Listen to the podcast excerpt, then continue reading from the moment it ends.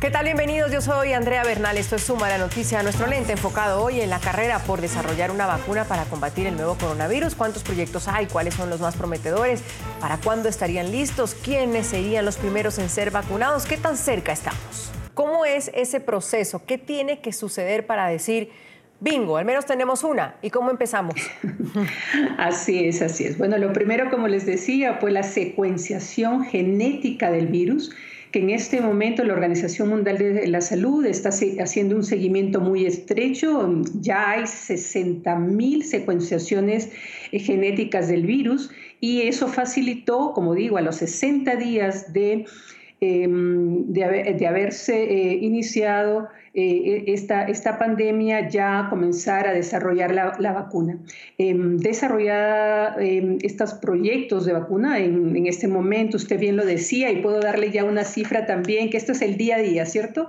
Ya son 166 vacunas candidatas, de las cuales 24 vacunas están en ensayos clínicos 1, 2 y 3.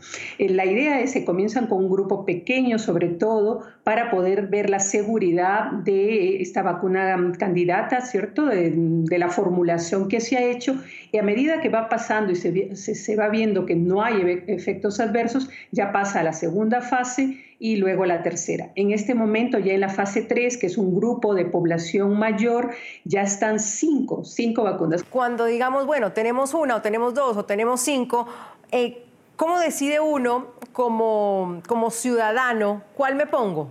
Entonces va a depender mucho de la tecnología que estamos utilizando. El otro factor que vamos a tener que ver como salubristas y la parte de salud pública va a ser eh, el, maquillaje de, de, efectos secundarios y lo que tenemos alrededor de esto. Eh, muchas veces, y lo que estamos viendo ahorita, realmente se ha reportado eh, un poquito de dolor de, de las cosas comunes que vemos una inyección, una inyección, vemos un poquito de dolor en el brazo, enrojecimiento, un malestar, a veces fiebre. Entonces, tenemos que ver también esos perfiles. Y la otra cosa es tener el beneficio y el costo de qué es lo que la vacuna nos va a traer.